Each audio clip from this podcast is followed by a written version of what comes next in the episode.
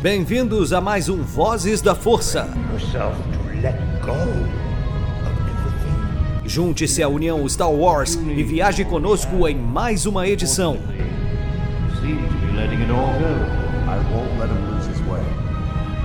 Seja também a fagulha que manterá a chama de Star Wars acesa por muitos anos.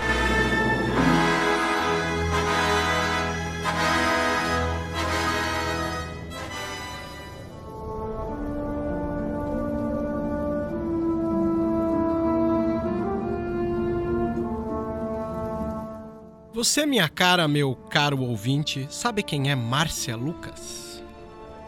Márcia Lucas foi a primeira esposa do George Lucas. Em especial, ela trabalhava de montadora. Montou algumas obras interessantes. Tem um texto meu lá na Sociedade Jedi que se chama Cinco Maneiras que Márcia Lucas deu sua alma a Uma Nova Esperança, o nosso primeiro filme lá de 77. Essa matéria ela saiu baseada em uma matéria dentro do site Nerdist, onde a Márcia Lucas comentou ali sobre cinco momentos onde ela acreditou ter colaborado para uma espécie de simpatia que o filme carrega.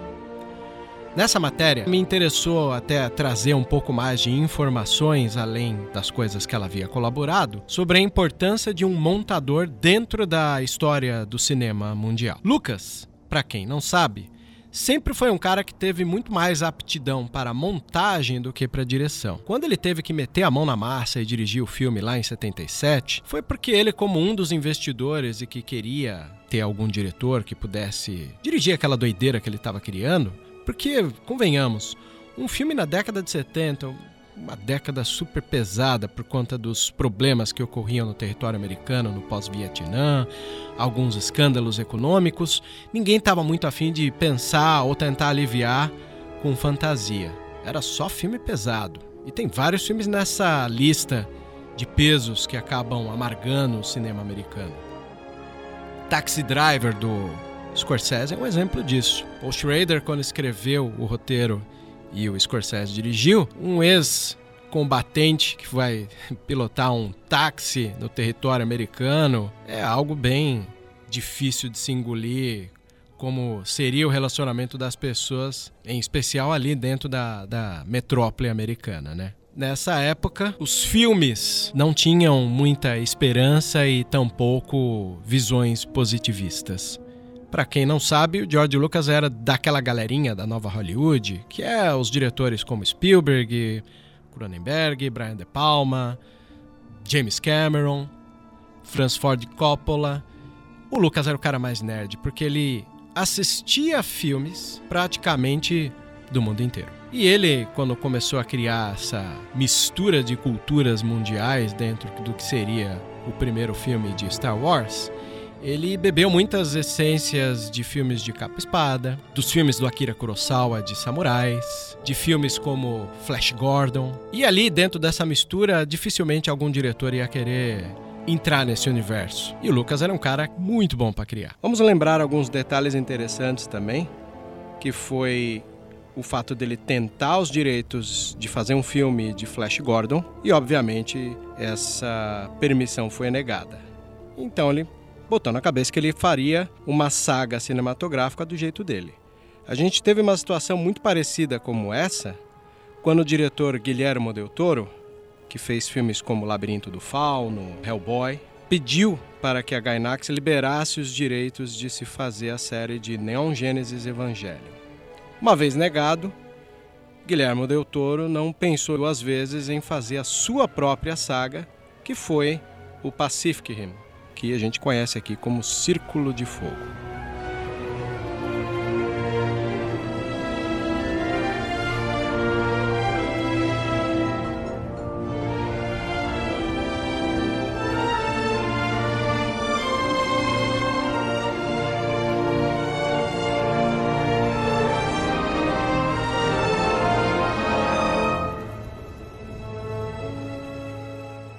O Lucas era um desses caras que, como ele era mais nerd, porém, ele sempre dizia sua predisposição em montar filmes. A Márcia Lucas, esposa dele, era uma mulher que já havia trabalhado com algum tipo de cinema e já trabalhava também com alguns outros produtores, como no caso, ajudou em filmes como Caminhos Mal Traçados, de 1969, do Francis Ford Coppola. Alice Não Mora Mais Aqui, de 74, do, do próprio Martin Scorsese. O Taxi Driver, que eu citei, de 76. E o musical New York, New York, de 77, do Scorsese. Até então, a ideia de trabalhar também com o marido. Para quem não entende muito a importância da edição, que nós chamamos de montagem. A edição, para quem não sabe, no mundo da TV, é o famoso corta imagens e cola. Serve bastante para o jornalismo, mas na lógica de cinema, montagem ela requer uma ideia um pouco mais intelectual. Para entender um pouco mais sobre a montagem, eu vou recomendar dois livros para você. O primeiro livro é Num Piscar de Olhos, do Walter Murch. A minha segunda indicação é um documentário que se chama The Cutting Edge: The Magic of Movie Editing, de 2004, dirigido por Wendy Apple. Ele tem ali no YouTube, deve ter no Vimeo. É um documentário extremamente importante para você entender o peso da montagem dentro do legado que é a contação de histórias pelo cinema. Muito antes de Kathleen Kennedy, Daisy Ridley e essas mulheres contemporâneas que fazem parte do universo de Star Wars, havia Márcia. E Márcia como uma mulher significativa por trás de uma dessas maiores franquias de cultura pop, ela foi uma das pessoas que influenciou o marido a mudar uma coisinha aqui e acolá. Sabe quando você vai se mudar e chama uma amiga, uma namorada, uma prima para dar aquele toque feminino na sua casa? Tipo, olha, eu vou morar sozinho e eu precisava de um toquezinho na minha casa, alguma coisa para deixá-la mais simpática. E sempre você tem uma amiga, pode chegar, olhar e falar assim: olha, eu acho que dá para você colocar isso colocar aquilo e melhorar o clima da casa. Praticamente foi isso que aconteceu. Nessa minha matéria eu comento alguns pontos importantes que a Márcia deu ideia para que George Lucas aceitasse e o filme tivesse ali uma certa simpatia e, como a gente pode dizer, quebra de gelo para que tudo funcionasse muito bem. Caso você não saiba, a montagem ela tem uma certa responsabilidade. Óbvio que o cinema é uma obra livre, solta. É difícil a gente querer colocar o cinema dentro de uma caixinha ou fazer ele obedecer uma espécie de regras. Mas às vezes algumas regras são super interessantes. E na regra daquele material que você vai ter que olhar e editar, você tem um caminho para que o espectador passe por essa viagem que é a história do cinema, possa sentir situações que o diretor queria que essa pessoa que assista ao filme sinta. Vamos lá.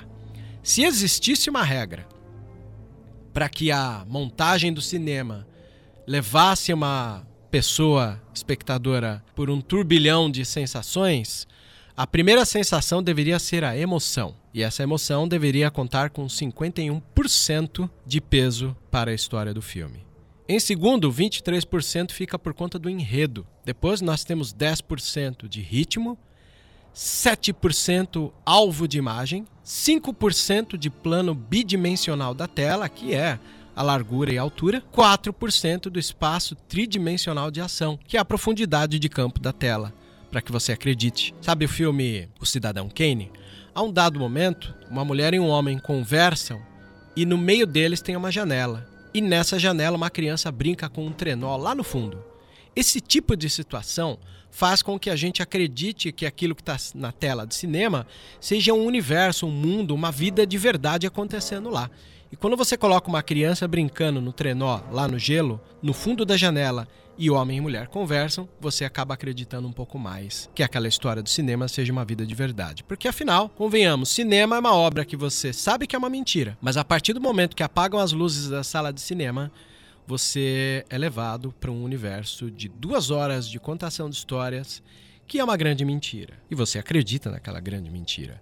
E você se emociona, chora, passa mal, tem medo, tem raiva. E quando acaba essas duas horas de mentira, você volta assim e fala: Poxa, foi uma grande mentira que se vestiu de verdade e me segurou por duas horas da vida. E funcionou, não foi? Tudo isso foi por conta da montagem. A montagem, ela serve para colocar, como eu disse ali, o ritmo na história. Nenhum tipo de história vai se tornar atrativa se você não colocar o ritmo tal qual uma música não te pegar de jeito e fazer você bater o pezinho no chão, entrando no ritmo da música. E o cinema é um pouco disso também. Por isso que existem premiações do Oscar para modalidades como montagem. Tem montagem, tem som e edição de som para você ver. Se existe a montagem das imagens, existe também a montagem dos áudios. E tudo isso serve para que você acredite naquele mundinho na janela do lado de lá.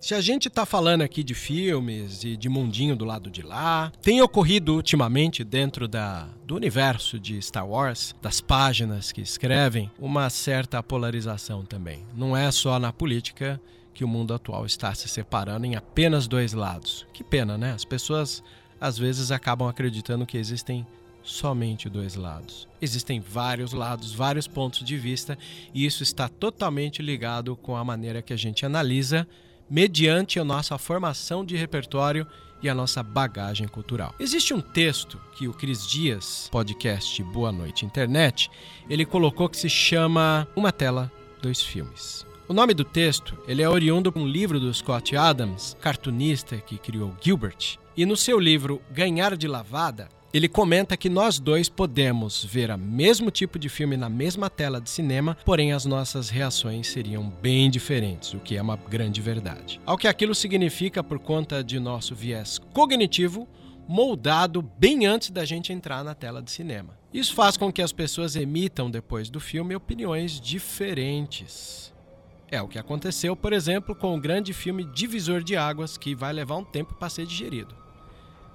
Os Últimos Jedi, do Ryan Johnson.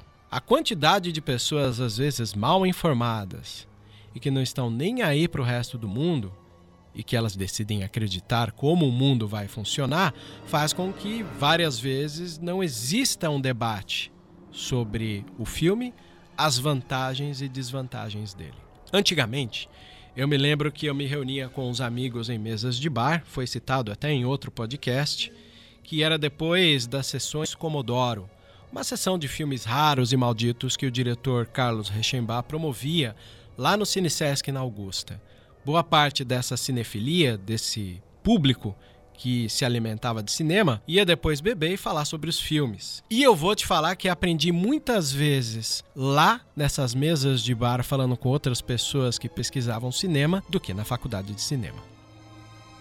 Esse tipo de troca de informação faz com que a pessoa que está ao nosso lado, com a sua formação de repertório e a sua bagagem, possa contribuir para pontos de vista novos da maneira como eu vou ter a minha relação com esse filme. E o que acontece? Ela traz um pouco dela, eu dou um pouquinho de mim e ali a gente sempre sai com a opinião moldada. Essa é a nossa sorte, podermos mudar de opinião mediante ao que o próximo tenha colaborar conosco, dizendo certas verdades acumuladas pela vida dele. Se a gente não quiser acreditar na pessoa que está ao lado e está ali às vezes com o mesmo objetivo que o nosso, no meu caso, era destrinchar o cinema ou falar sobre ele, onde todo mundo está convencido de que está absolutamente certo e que um monte de gente está absolutamente errada por não concordar com você, esse tipo de pessoa está dando evidência a um comportamento que está em alta no mundo. Chama-se megalomania. Essa mania de grandeza que as pessoas têm impedem que elas tenham a humildade de compreender que ninguém sabe de tudo. Eu vivo pesquisando sobre cinema e vou te dizer que nunca sei tudo. E graças a Deus existem grupos que eu posso aprender, seja um grupo de debate de WhatsApp, seja um grupo que tinha no Facebook, é o comentários que tem no Instagram, mas a minha grande importância é em poder ouvir o outro e poder também ter espaço para dar opinião. Assim todos ganham. Às vezes pessoas que têm um pouco de vergonha de ir lá e comentar alguma coisa, leem esse tipo de debate onde o meu ponto de vista, um ponto de vista de outra pessoa, possa ajudar essa pessoa mais tímida a ter uma opinião sobre uma obra cultural, seja ela cinema, quadrinhos, livro, série. É assim que acontece. E o que ajuda a gente a poder ter uma opinião sobre um filme é a maneira como ele é editado. A edição, ela pode ser quase que a última parte de uma direção de cinema. Uma vez o Walter Murch falou que os estados sólidos e gasosos de água podem revelar muito mais as naturezas da água do que a própria água.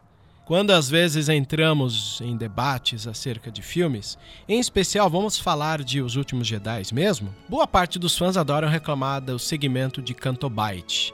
Aquele lá que o Finn e a Rose vão no cassino, conhecem o DJ, são presos, as pessoas reclamam bastante daquela sequência eu até entendo, talvez pelo fato de que não dá tempo da gente entrar naquele clima que existe. Mas na montagem final do filme, que ficou ali com um pouco mais de duas horas, é difícil você ter que escolher entre cortar tudo ou cortar nada. Alguma parte de um filme que a gente assista pode ficar comprometido por causa da montagem. E Os Últimos Jedi teve o mesmo tipo de caminho. Foi difícil você adotar e pensar que talvez tivesse que sacrificar alguma história. Montagem, acima de tudo, não é cortar partes ruins, é escolher as partes que tenham significado relevante para a história. Canto Bight, embora seja uma sequência muito não querida pelo público, ele revela muitas situações interessantes. Primeira, o povo de Canto Bight está cagando para o resto do mundo. É verdade, porque pensa comigo, tá tendo uma perseguição entre o um mundo bipolarizado que a gente acredita, que é a Primeira Ordem e a Resistência. Leia tá naquela nave sendo perseguida pelo Hux. A nave fica ali o tempo inteiro, eles saltam a velocidade da luz e logo atrás vem a Primeira Ordem. E quando o Finn vai lá com a Rose em Cantobite, as pessoas estão vivendo felizes em seus cassinos, apostando seus dinheiros. Então, essa é uma situação interessante de analisar e que faz um paralelo com o mundo atual. Lugares que não têm preocupação estão cagando tijolos para o resto do mundo. Esse é um dos primeiros pontos de vista que eu gosto de defender dentro da sequência de Cantobite. A segunda sequência de Cantobite que me chama muita atenção é a Rose se sentindo tocada pelo fato de que aquele lugar escraviza alguns animais. E vivemos numa época onde o valor animal tem crescido muito. Em terceiro, há um jovenzinho ali que puxa a vassoura no final do filme e ele detém ou é sensitivo à força. Óbvio que isso abriu várias teorias, e as teorias às vezes são um caminho sem volta para as pessoas criarem grandes expectativas. Já sabemos, a expectativa é a mãe da decepção na maioria das vezes. Mas em especial, o garotinho ali ele serve para mostrar que a força está presente para aqueles que se abrirem para ela. São pontos como esse que tornam patinhos feios criaturas adoráveis. O nosso papel às vezes é tentar se reaproximar daquilo que a gente não gosta. E o filme serve para isso também. Canto Bite, acima de tudo, é um conjunto das mazelas humanas, porque traz consigo o tráfico de armas, onde a gente pôde entender no diálogo do DJ, a lavagem de dinheiro, quando se fala das armas que ele vendia tanto para a primeira ordem quanto para a resistência, o trabalho infantil, quando nós vemos aquelas crianças trabalhando em situações precárias, e claro, além dos animais encarcerados, todo o exagero de escravizá-los para a corrida. Episódio 8 também teve um forte apelo às mitologias. Desde a trilogia clássica, as trilogias prequels que acabaram se debruçando um pouco mais na questão da política ou em como se estudava o uso do poder, essa nova trilogia, em especial o episódio 8, pôde trabalhar bem melhor as mitologias. Vamos lembrar da sequência que Rey está instalando os dedos. Bom, ela instala os dedos na caverna. E se a gente lembrar bem, toda caverna é um ponto persistente na saga de Star Wars. Todo personagem volta à caverna. É um mito platônico. E ali, ao ela estalar os dedos, fala um pouco sobre a eternidade do tempo. E como não lembrar também da jornada final, já que falamos das mitologias, da jornada do herói, muito se fala que o herói ao final se sacrifica. E o nosso querido Luke não havia feito esse sacrifício. Agora sim, em episódio 8, se conclui a jornada do herói no sacrifício do herói ao poder enfrentar o grande vilão daquela maneira tão maestral. George Lucas, além de não estar tão ligado nestes fatores da depressão americana, ele seguia a sua paixão à risca. Foi um homem que nunca desistiu de suas paixões e seguiu com a sorte de que uma obra como essa não poderia ficar sem filmar.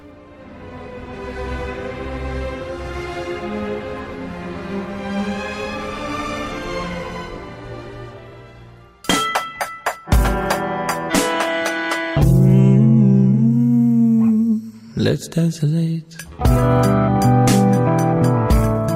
Esse formato de podcasts tem algumas ajudas que sempre valem ser lembradas. Um dos nossos parceiros aqui no oeste do Paraná é a Duckbill Cookies and Coffee. Duckbill acredita no projeto e está aqui conosco e criou uma parceria muito interessante. Para você ouvinte do Vozes da Força, que chegar até a Duckbill e contar lá no balcão, olha, conheci vocês pelo podcast Vozes da Força. Com certeza você vai ter um bônus com isso. Qual é o bônus? O cafezinho por cortesia da casa. Obviamente, se você consumir um desses cookies maravilhosos que eles mesmos fazem. Aproveita, dá uma passadinha lá, ou pede pelo iFood ou pelo Uber Eats. Esse é um recado para todos os cookie lovers e a nossa parceria com o Vozes da Força. Um grande abraço a todos lá da Duckbill que acredita no potencial de um podcast.